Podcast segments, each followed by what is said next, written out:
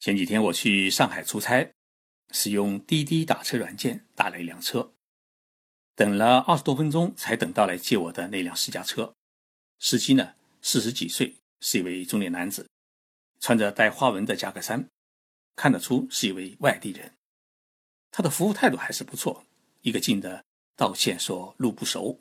上车以后啊，我跟他聊了几句，他告诉我自己呢是陕西人，孩子到上海读书。他和太太呢便跟了过来。半年前刚刚考出驾照，这几天呢就开始做滴滴打车的生意。我听了他的话以后啊，吓了一跳。拿到驾照才半年，你就敢出来开出租车？他没听懂我的话，说现在政府政策放开了，开私家车也能赚钱，时间又自由，这个政策很好。回到东京以后，我跟日本的出租车司机。谈起这件事情，他跟着我吓了一大跳，说：“中国人胆子可真够大的。”那么在日本，什么样的人才有资格开出租车呢？这位司机啊，一路跟我聊起了日本开出租车的故事。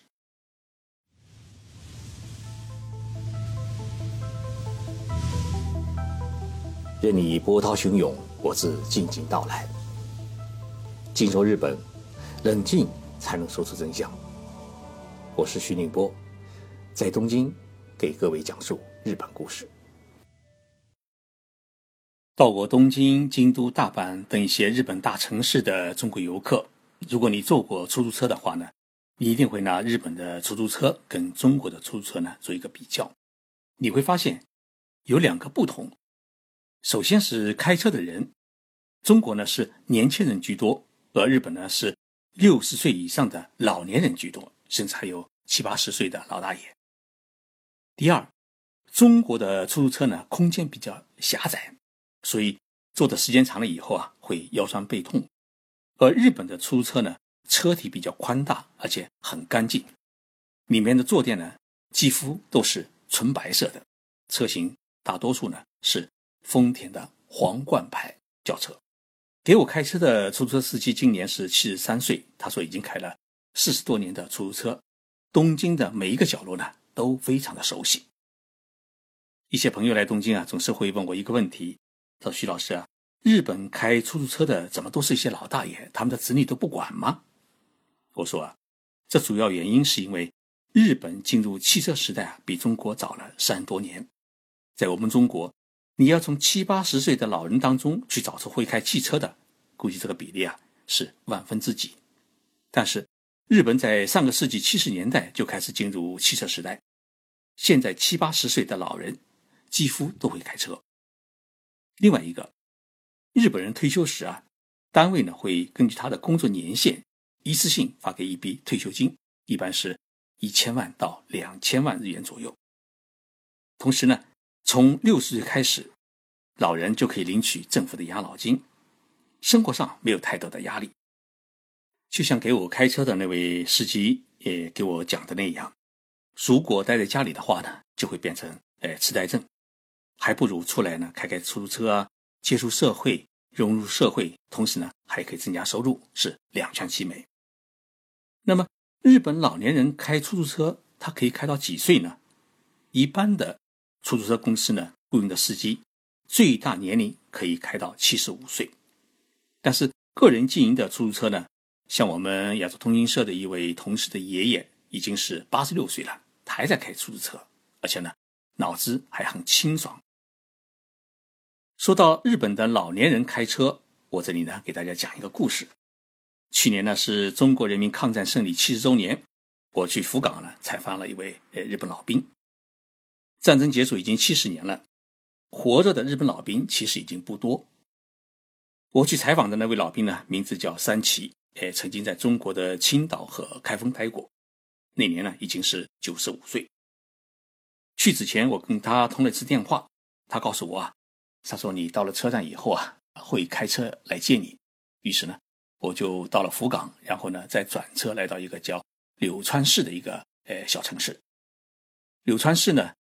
他这个城市有一个很著名的东西，就叫烤鳗鱼，在全国是很有名的。我出了车站啊，看到车站门口停了一辆小面包车，旁边呢站了一位老大爷。我问他：“您是不是三七先生？”他说：“是的。”那请你上车吧。我上了车以后啊，坐到了助手席上面。我发现没有司机，司机就是这位老大爷。于是九十五岁的老大爷开始给我开车。我心里呢直犯嘀咕：他没问题吧？所以过红绿灯路口的时候啊，我特别注意他的反应。老大爷是一路跟我聊天，一路呢还特别左看右看，对于路况的判断能力啊还特强。开了二十多分钟的车，终于到了他的家。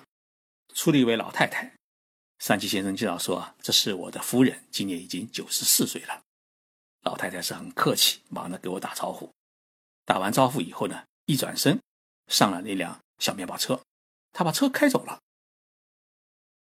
我愣了老半天，只能用目瞪口呆来形容我当时的心情。我们再回过头来说日本的出租车，日本所有的出租车公司。不管是大还是小，四个汉字是全国统一的行业服务标准，那就是安全舒适。那么，如何能够做到安全舒适呢？先从舒适谈起。舒适呢，不是司机舒适，而是乘客要坐的舒适。因此呢，向客人提供宽大型的汽车、舒适干净的座椅，是舒适的最基本的硬件。日本的出租车啊。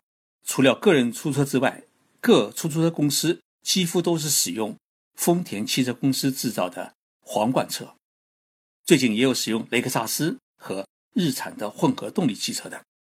那么皇冠车呢，车体比较宽，前后空间大，上下车呢是十分的方便。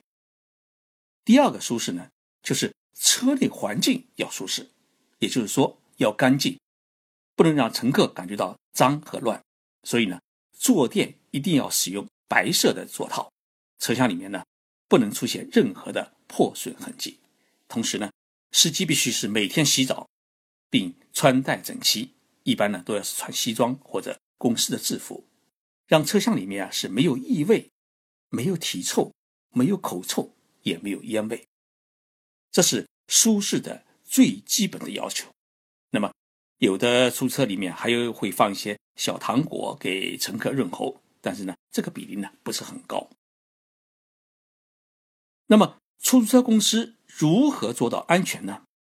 就是要保证他的司机必须有很好的驾车技术和遵纪守法的能力。日本法律规定啊，一个人要成为出租车司机，他必须要过四道关。第一道关就必须要有三年以上的。开车的经历。第二，过去三年当中啊是没有严重的违章和交通事故的记录。第三，必须要考取出租车司机特别的驾驶证。日本的驾照啊分成三类，那么第一类是刚学完车的临时驾照，然后呢是一般性人开的，哎是第一种类的驾照，还有一种呢就是运送人的驾照。那么主要是出租车司机、旅游大巴司机、公交车司机的这种专用的驾照，叫第二类驾照。那么日本人把这种驾照呢，也叫做生命驾照，也就是运送生命而不是运送货物的驾照。第四呢，在东京、大阪、京都、福冈、仙台等一些大城市里面，当出租车司机的话呢，必须要参加。地理地形的考试，而且这种考试的合格率呢，一般只有百分之四十。如果你在东京啊，要拿东京出租车司机的驾照的话呢，你自己开车得把东京的每一条路都兜熟了，才可能获得九十分以上的成绩。一般呢，需要考试三次才能过关。也就是说啊，在日本开出租车，并不是你有驾照就可以开，而是。你必须要考取专门的出租车的专用驾照，同时要具备相当好的驾车技术，而且呢很少违章，才有资格去承担起运送生命的工作。我有一次在东京坐出租车，发现司机的驾驶座边上啊放了一块小牌子，上面写着优良驾驶者三十年。我问司机，拿这一块奖牌需要什么条件？老先生告诉我，三十年无违章记录，无事故发生。这块奖牌啊，是东京都出租车管理中心颁发的。事实上呢，奖牌是分成了五年、十年、二十年、三十年和四十年五种。三十年当中没有违章，也没有事故，这样的司机呢，我们可以称为是车神。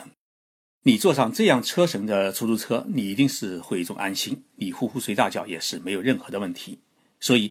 这也是日本出租车行业里面的一个最高的勋章，也从中可以看出工匠之心在这个行业里面的一种具体的表现。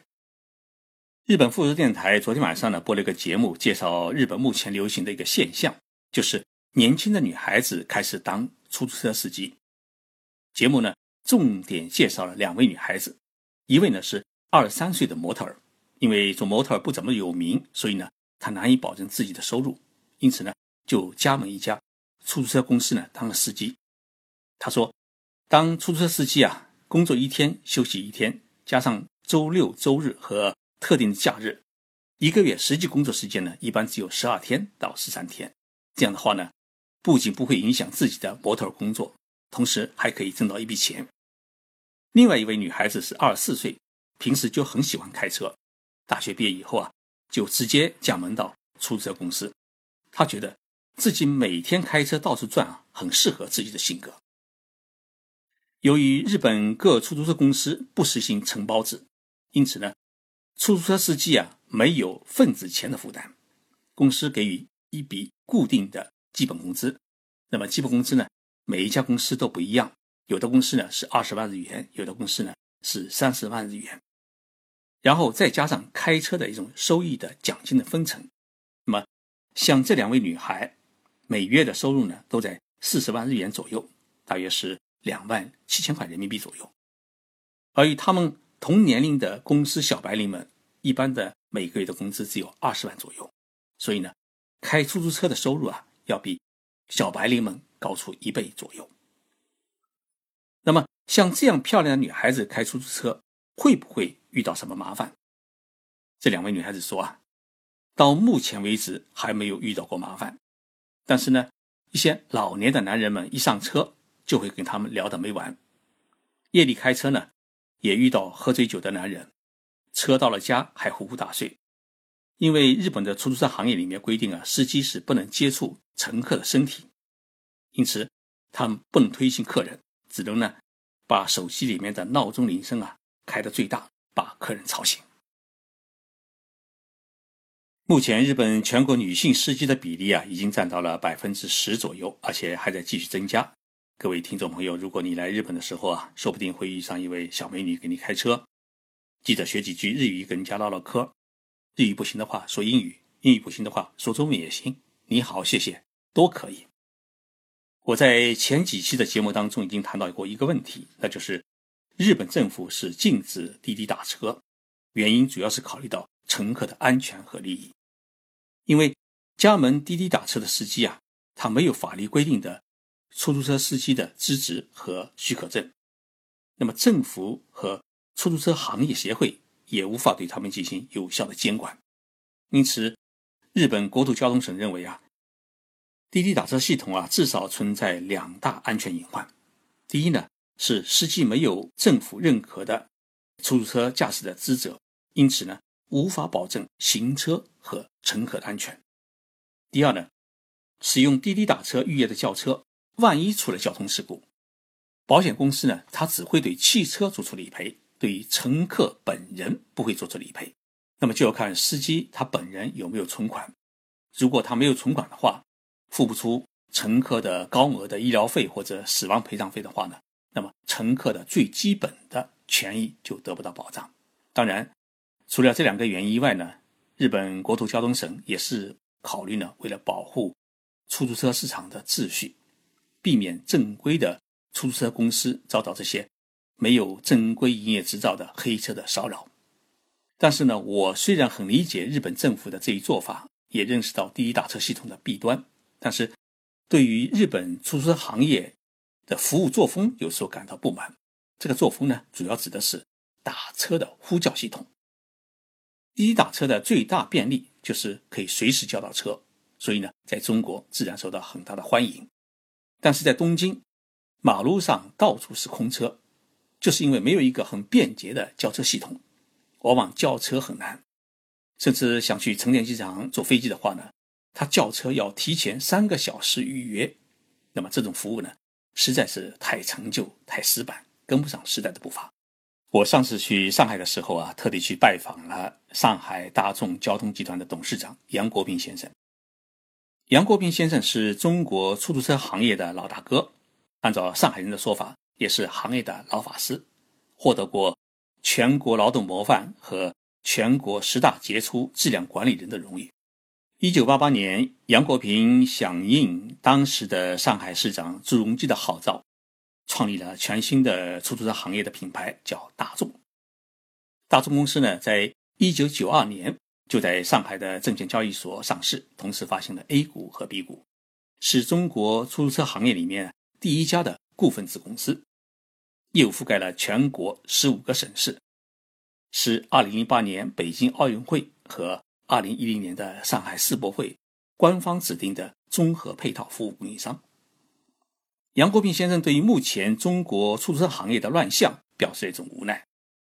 像大众交通集团，他们有一万五千辆左右的出租车，每年要上交国家大量的税金，同时还要解决老职工的生活问题，企业负担呢很重，而且出租车费的定价是政府规定，不能乱提价，所以呢，要抗击像滴滴打车这样的互联网公司的冲击。压力自然是很大，而且成本是完全不一样。同时要面对市场许多不合理的竞争。但是我在与杨国平董事长的交谈过程当中啊，感觉到最欣慰的一点是，大众交通集团上下有一种凤凰涅槃的勇气和干劲。最近，大众推出了大众出行平台这样的一个 APP，这个 APP 呢，全方位的。哎，就是加速拥抱这个互联网，方便市民呢利用手机定位准确叫车。大众出行平台在推出一批商务型的轿车的同时呢，全面提升出租车的服务质量，将线下业务向线上发展，推动传统业务的创新，实现企业的转型升级。我对杨国平董事长说啊，大众啊是中国出租车的一块品牌。以这块品牌来发展互联网轿车业务，一定会赢得新老客户的赞许。毕竟，大众这家公司和这一品牌会给人带来一种安心感。因为日本人都知道，到上海要打出租车的话，第一是打大众车，第二是打强生车，因为这两家公司是最靠谱的。谢谢大家收听这一期的节目。其实有没有滴滴打车并不重要，有一个 APP。呼叫平台，许多问题啊都可以解决。重要的是，出租车要做的安全舒适。也许我们与日本相比，中国的出租车服务还有一段距离，但是我相信我们一定会赶上，让中国人也能够坐上体面的出租车，享受温馨的租车服务。我是徐静波，我们周末再见。